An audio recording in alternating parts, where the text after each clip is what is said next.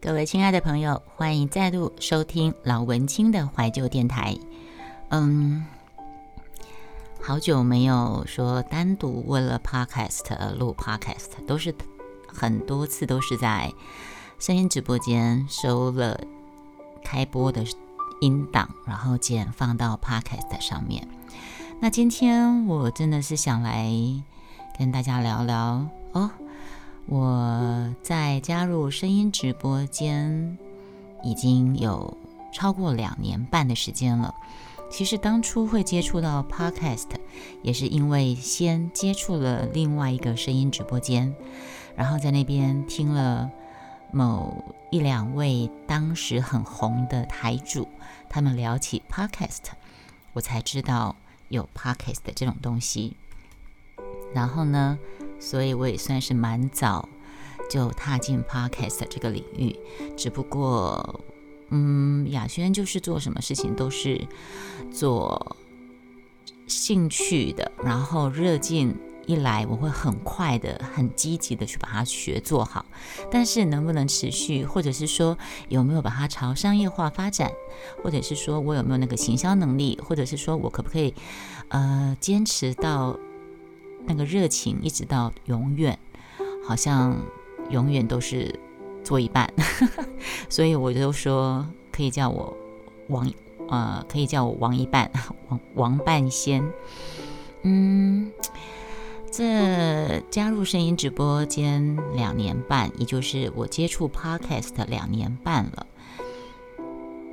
老爷退休三年，那之前我开台，我曾经提过。我会一头栽到声音直播节目去沉迷，跟我们家老爷退休在家有很大的关联，因为我已经习惯白天一个人不受打扰的生活空间时间被破坏。那这份从银行离职到三年前，是不不算短的一个时光，养成了一种平衡状态。呃，被彻底打破。那所以接触声音直播间，这个声音直播在我生命的出现，在当时被我视为一种救赎跟疗愈。嗯，我一向是一个很容易对新事物上瘾沉迷，然后一头栽进去的个性。那听台逛台的时候，我可以。名正言顺、理所应当的，呃，理由正当的戴上耳机，然后阻隔、阻绝外面多一个人产生的各种声音、噪音。对我是一个很怕吵的人，熟悉我的人都知道，我是个很怕吵。我的，我常讲，雅轩业障太重，我六根太敏感。视觉、听觉、嗅觉、味觉。如果你们在之前有听我的 podcast 节目，听过我的泡面事件，就知道我是个嗅觉。然后或听过我之前有分享过很多事情，都知道我是一个对一些六感都感受非常敏锐的人。嗯，所以可以说加入声音直播两年半以来。的前两年，呃，可以说是有太呃，应该说前两年刚加入直播 app 的时候，太多有趣的台了，逛都逛不完，每天可以花好多时间耗在上面，可以说玩物丧志都不为过。那我自己开台，更可以很名正言顺把门书房门给关上。就沉浸在自己的一方天地当中，然后有音乐相伴，然后有虚拟世界的网友听众作陪，天南地北可以聊得很开心，然后时间就这样子一过就两年半。对我喝个水呀。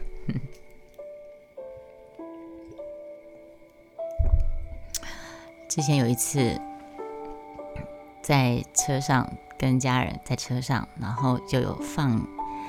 我的 podcast 节目出来，然后我们家小姐就问我说：“为什么你那个我喝个水要录进去？”我说：“这是很真实的收音状况啊，不是吗？嗯，就这样。然后我会很清楚的把因为声音直播而认识的朋友当成是一个虚拟世界认识的朋友。那这段期间发生过许许多多大大小小的事情，也看着台上台主听众来来去去，体会着人们聚散无常的怅然。然后从刚开始真的是蛮不习惯，因为我蛮我算是个从小就经历很多离别的人吧，所以我会很很对离别感到感伤，但是也慢慢慢慢的接受，这就是人生常态嘛。像你喜欢的常待到常去逛的台主，一个个消失不见。自己台里面的听众也是一批换过一批，然后在逛台时候常常遇到的，自然变成好像蛮熟的朋友，然后再借着 IG 的讯息互动，就渐渐的从虚拟网络世界跨到现实世界上来。表象是这样子，表象是如此，因为通常大部分是会在某个共同台里。互动的关系，那也会因为这个台主停播了，这个台主消失了，我们常常在这个台挂着的人就没有那么常见了，也就变陌生，很快就变陌生。那当然，其中也会有几个真的是比较投缘、有缘分的直播的认识的网友，在现实生活中有过几次互动，就继续维持朋友关系。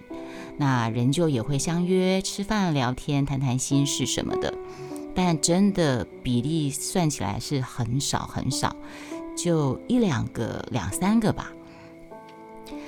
那在 IG 聊天频繁了，渐渐的有许多的人际关系也会产生一些微妙的变化，有的会变得更密切，因为其实我真的是。笨笨的、傻傻的，我真的是有时候被我的那个网络的一个闺蜜说我真的是傻大姐，因为他们用 IG 在加声音直播的朋友，他们都是用另外的一个账，我不知道，我就用我原本的本账，我用原本的本账 IG 本账去加了一些，前面加了几个呃声音直播的朋友。然后既然已经加了几个之后就好吧，那就，呃，有互动的声音直播的朋友全部都加喽。结果慢慢慢慢就发现说，哎，这样不行哎。我原本是重心是放在脸书，脸书有一些亲朋好友，跟现实生活朋友全部在脸书，然后 IG 是直接从脸书直接 copy 过来的嘛。但是当我已经把虚拟世界声音直播的朋友在 IG 上面。广泛的加朋友，我就马上把我的公开 IG 变成呃不公开的 IG，然后呢，也慢慢的就把现实动态锁住，不让现实生活的亲戚朋友看到，因为我想要把它区分开来，就变成是虚拟世界的一块天地，跟现实生活的天地是分开的。对，那在 IG 聊天频繁了，渐渐我刚刚讲了嘛，许多关系会产生微妙变化。怎么变化呢？有的会变得更密切，那当然也是有更多的是走着走着就散了。特别是那种你真心呢，我觉得我自己觉得是我真心换绝情的经历，我真心待你，把你当妹妹，可是你却可以在你神经病发作的时候。或是认为我踩到你的底线的时候，但是我踩到你的底线的前提，你有没有先考先想过，是你误导我，让我觉得你真的已经不在乎某个人，我才会讲了这件事情，然后那件事情你就那么的生气，然后呢，你就把我给你又发作了，你就把我又踢出你的 IG 朋友圈。嗯，我会觉得不止一次的把我踢出朋友圈。那好的呢，我说实在的，我还得谢谢你，给了我一个彻底封锁、摆脱你的机会，让我清心舒心不少。因为我说真的，你的负能量太多太多。我虽然我也很真心对待过你，然后我也很真心的跟你说过。呃，你的 IG 线动或是你的 IG 发文，都是你的家，你自己要怎么样，你的情绪发泄的地方，没有任何理由去迁就别人，叫你不要发负面的东西。我当然是这样跟你说，我这样跟你说，是我宽宽慰你的心情。但是你的负面东西真的是永远都是负面，所以你在你发作。又把我第二次踢出你朋友圈，我真的是谢谢你，给我一个彻底封锁、摆脱你的机会，让我清新很多。当然，这两年半当中也有一些意外插曲，啊，还好，已经算是安全下庄了。不该为之、爱不得，却始终放不下或戒不掉或戒不了的孽缘纠缠的关系。让人又气恼又无可奈何。虽然明明知道只是自己在自编自导的剧本里，也清楚知道清醒的看着自己沉溺，可是呢，很庆幸时间终究会改变一切，终于又慢慢的从沉溺回到现实的正轨上来了。嗯，但这都是这两年半来的。纠结、眼泪，或者是说心情起伏跌宕，所得来的一种成长经历，也是我生命的一个经历过程。嗯，那这一两个月来呢，有发生陆续几个状况，让我深深觉得我自己跟这个声音直播间的缘分，是不是已经到了头了呢？啊，但是大家 Podcast 的听众不用担心。就算我是跟声音直播的缘分到快到尾声了，但是我的 podcast 的节目还是会继续做下去的。怎么说呢？嗯，我有一我先看有我有一天发了一个线动，就是我那天进了一个有点久没有去的一个男台主，那我觉得他台的声音不太一样。我就好心的问他说：“哎，你声音怎么啦？是不是喉咙不舒服？”那个男台主他就是他算是蛮资深的，他就很帅气的直接就很呛，口气有点呛，就有点狂，就说：“你可见你没在看我现动哦。”然后我当下我们听众就是可以打字，我当下就没有思索，就直接回应说。你也没有在看我线动的呀，因为我的线动，IG 线动，我也从来没有看过这个台主来看过。然后他的回答是说：“我不是没有看你线动，我根本没有追踪你呀。”好，到这边为止都还好哦。但他又加了一句：“你也可以不要追踪我的呀。”这句话一写出来，嘿嘿嘿，我觉得有一点不太舒服。对，后面其实，在这个事情发生之前，还有两件事情发生，所以我才会有后面的这样动作。其实事情也不是什么大事啦，嗯，呃，两位其他一样是男台主，然后一样是我有追踪他们两位男台主，但他们没有追踪我的情况。那其中一个男台主，其实。他每次开台，我看到我都会进去，所以等于说在互动还不错。然后呢，嗯，有一次最近的一次是我到一个我们共同都有互动的，呃，演唱台主的现场演唱，我有去参加，在现场终于跟这个我追踪的男台主见了面，然后现场有还有其他几个女生，我们都有合照。然后呢，我把。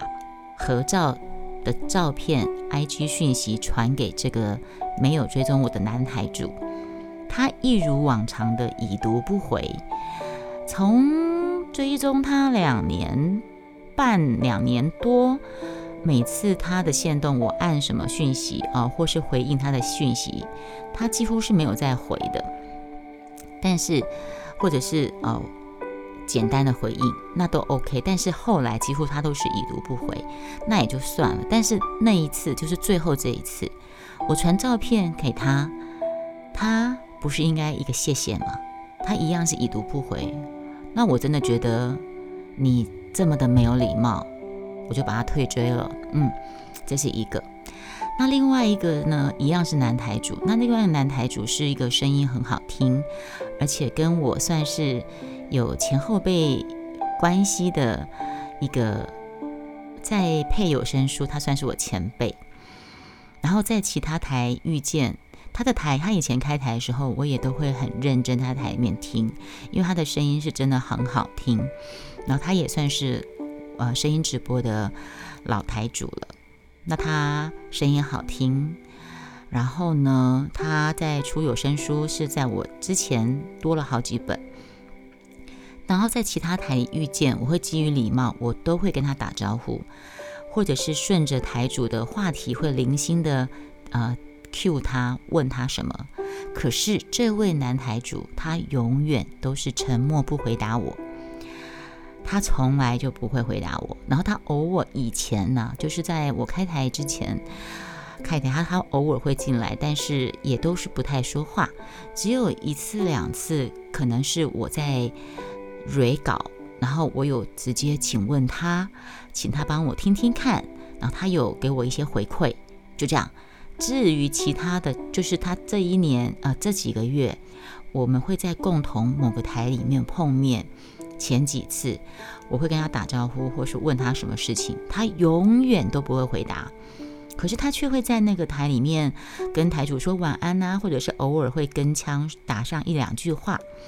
然后那个台主女台主是他的迷妹啊，惹得那个女台主心花怒放的。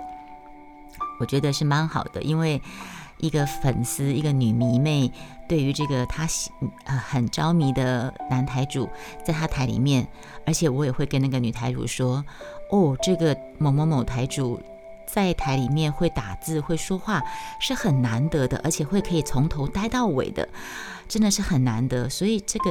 我后来发现，这个男台主，我追踪他两年半，他没有追踪我的男台主，跟我们有前后有声书同事关系的男台主，在这个女台主的台里面是会打字的，是可以从头跟到尾的。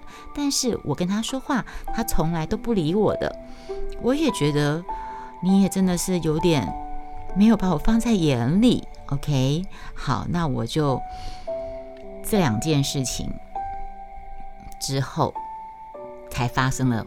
我进去那个男台主，他跟我说：“你，你可以没有，你不要追踪我啊，你也可以不要追踪我啊，这样子。”所以呢，我会觉得没有必要再拿自己热脸去贴贴人家冷屁股了吧。所以我当下就有把这两个男台主退追。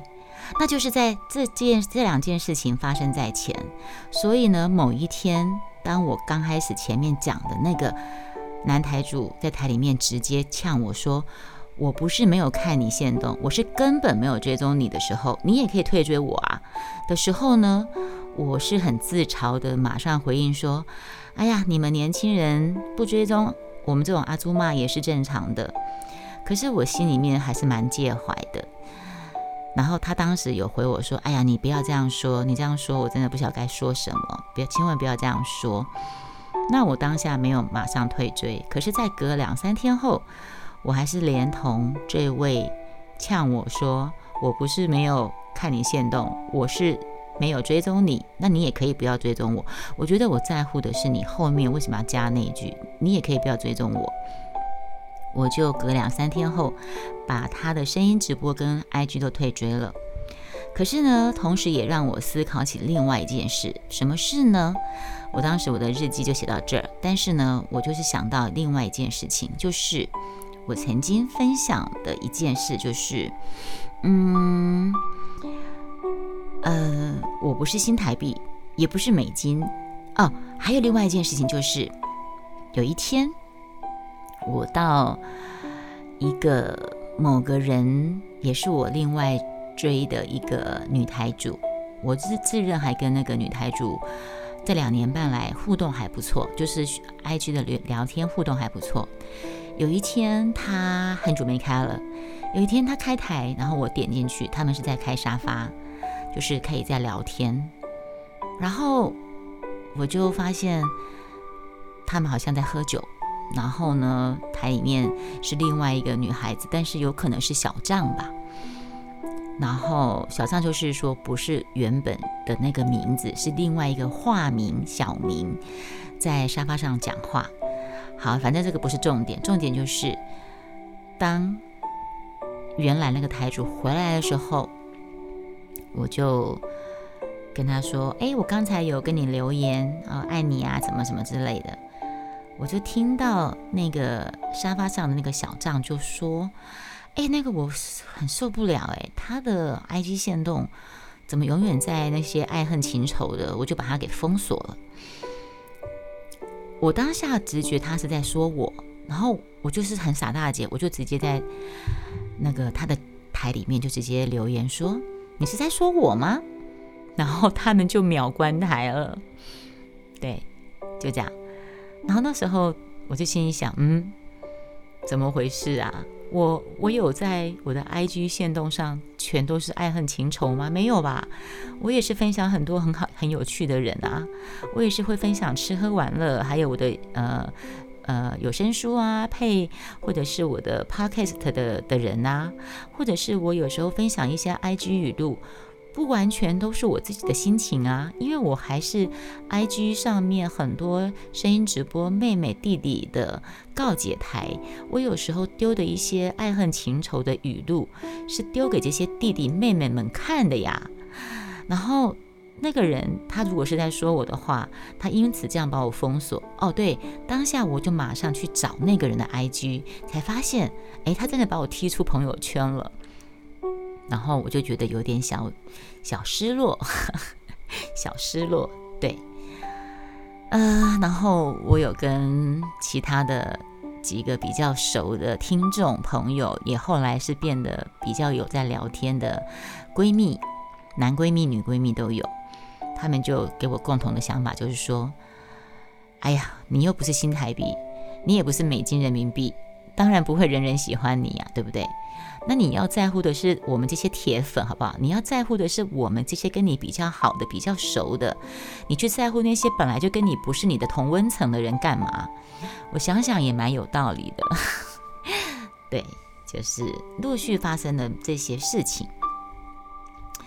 然后呢，嗯，还有就是我曾经也写过一个语录嘛：我喜欢你是我的事，你不喜欢我是你的事。不是我喜欢你，我想你，你就得要喜欢我，你就得要想我。我觉得这个不管是在人际关系上面，不管是亲情、友情、爱情，都是一样。很多事情是花一走干玩笑，是你你自己把这个事情拉回到刚才讲那个台主，他就回呛我说：“我不是没看你先动，我是根本没有追踪你，你也可以不要追踪我。”因为他说实在的，他是有点狂啦，他的口气有有点狂。但是其实我在仔细的深究一下，他没有错啊。你要追踪我是你的事啊，对不对？以刚才我写的那那些那句话，我喜欢你是我的事，你不喜欢我是你的事。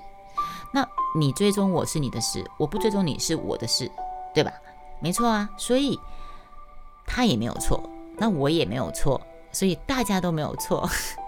高兴就好了。我觉得到一个年纪哦，你就是没有没有必要去去勉强自己去迎合不需要的人，因为人生走到一个阶段，没有必要再去为了一些不重要的人事物去伤神，去耗费太多心力，没有那个体力啊。人生都过一半了呢，你们说是吧？啊，还有一个我看到一个什么？有的人该忘就忘了吧。所谓的念念不忘，有时候在别人跟对方的眼中是一种自以为是。所谓的念念不忘，你在自己眼里你是爱，可是在对方眼里是烦，在别人眼里你很贱呐。没错没错，这真的真的是这是在 IG 上看到的语录。我都说现在是个 IG 脸书语录满天飞的时代，但是这些语录会写出来，会打动到你，就像很多歌词会很打动到你一样嘛。每个人都会在这些语录当中看到折射出自己的某一块心情、某一个心境嘛。真的是这样子，你自己所谓的念念不忘，有时候都是自作多情。你在自己眼里你是爱，可是你在对方不在乎你的人的心里面眼里你是烦呐。那在别人看你旁观者清的情况下，你这个人怎么那么犯贱呢？真的是如此，嗯，唉。有些人有有些妹子啊，还跟我说：“哦，我跟谁前任分手了，他的聊天记录我都不敢删，因为里面有他曾经爱过自己的一些记的模样。”我我，然后我有一天看到那个语录也是有这样写：聊天记录我不敢删，因为里面有你曾经爱过我的模样。我觉得有时候喜不喜欢、爱不爱这种东西哦。真的是很多是你脑补出来的，你们知道吗？你们大家知不知道啊？弟弟妹妹们，特别是这种网络行走时代哦，你们多的是自己感动自己，自己在欺骗自己，自导自演，自编自导，然后自自己对号入座，然后自己还演得很开心，自己唱独角戏啊，对。会讲了这么多，是因为亲身体验过，然后也听了太多弟弟妹妹们来告诫，所以呢，所以你知道，呃，在前几天吧，十一月十五号那一天是我我小弟的女儿生日，我那天还发个讯息跟他说生日快乐，然后我也是跟他说，如果因为他现在已经国三嘛，要考明年考明年高三，明年国啊，明年国三，今年国二。那到这个这个年纪的小孩，有时候很多事情是不会跟父母讲的。然后我就跟他聊，我就跟他说，如果你有事情想要找人家聊，但是不想跟爸爸妈妈聊，你也可以跟姑姑聊啊。因为姑姑在声音直播间这边有很多弟弟妹妹都会找我聊天，可以当他们的咨商师。你也可以来找我当咨商师，我不会跟你爸爸妈妈讲的。他就说好哟。对，所以呢。哎，所以我又看到一个语录，就写说：当别人不需要你的时候，你要学会收回你的热情，你要学会收回你的热情，并且礼貌的退场。你可以躲在被窝里偷偷的哭，也可以喝酒喝到吐，但是不可以拿起手机打不该打的电话，发不该发的讯息。你要明白。明白什么呢？你得不到的要适可而止，及时止损才是成熟的表现。不是之前有听过？现在不是除了雨露满天飞之外呢，有很多情感博主嘛？那个 IG 从大陆那边来的博主很多，有一个我记得很清楚，加了不该加的人，聊了不该聊的天，动了不该动的心，惹了不该惹的情，然后流了不该流的泪。对，伤了不该伤的心，反正就是这么一回事儿。那，但是当这一切梦幻、虚幻的事情梦醒之后，当别人不需要你的时候，你就要学会收回你的热情。在虚拟世界、网络世界，你沉溺过后、清醒之后，请你要学会收回你的热情，并且礼貌的退场。嗯。不该发的讯息不要发，不该打的电话不要打。看清这一切，你就离解放的日子不远。所谓解放，就是把自己从囚禁你自己的笼牢解放出来。对，啊，这就是加入这个声音直播间两年多了，两年半了，超过两年半来的，呃，一些心情点点滴滴吧。嗯，这个这个音档多久？三十分钟，三十分钟，OK。哦，还有一件很开心的事情，我们留留在下个节目再跟大家分享好了。就是我终于跟这个声音直播间第一个我跟的台的台主碰面，而且是蛮愉快的、开心的、非常好的聊天。嗯，我们下次再跟大家分享好吗？那今天的节目就到这个地方。就算我跟声音直播的缘分已尽，因为其实读写文章的人需要读者。那当你读者不见了，你就懒得写了。那当你开台台主听众流失了，或是说听众真的是变少的情况下呢？再加上我自己有声书。嗯，有点繁忙，我那个声音直播可能就会慢慢走向不一定开，不一定固定每星期会开了，就看情况吧。啊，会做一些调整，但是我的 podcast，哪怕我是没有在排行榜上，哪怕我没有业主业配找上来业配，但是毕竟这都是我的一个兴趣。我的声音的兴趣，Podcast 的节目我应该还会继续更新下去，嗯，所以听众 Podcast 的的听众，就老文青的怀旧电台的听众们，你们不要抛弃我，你们就持续关注我的节目，持续更新当中，OK，下次见喽，拜拜。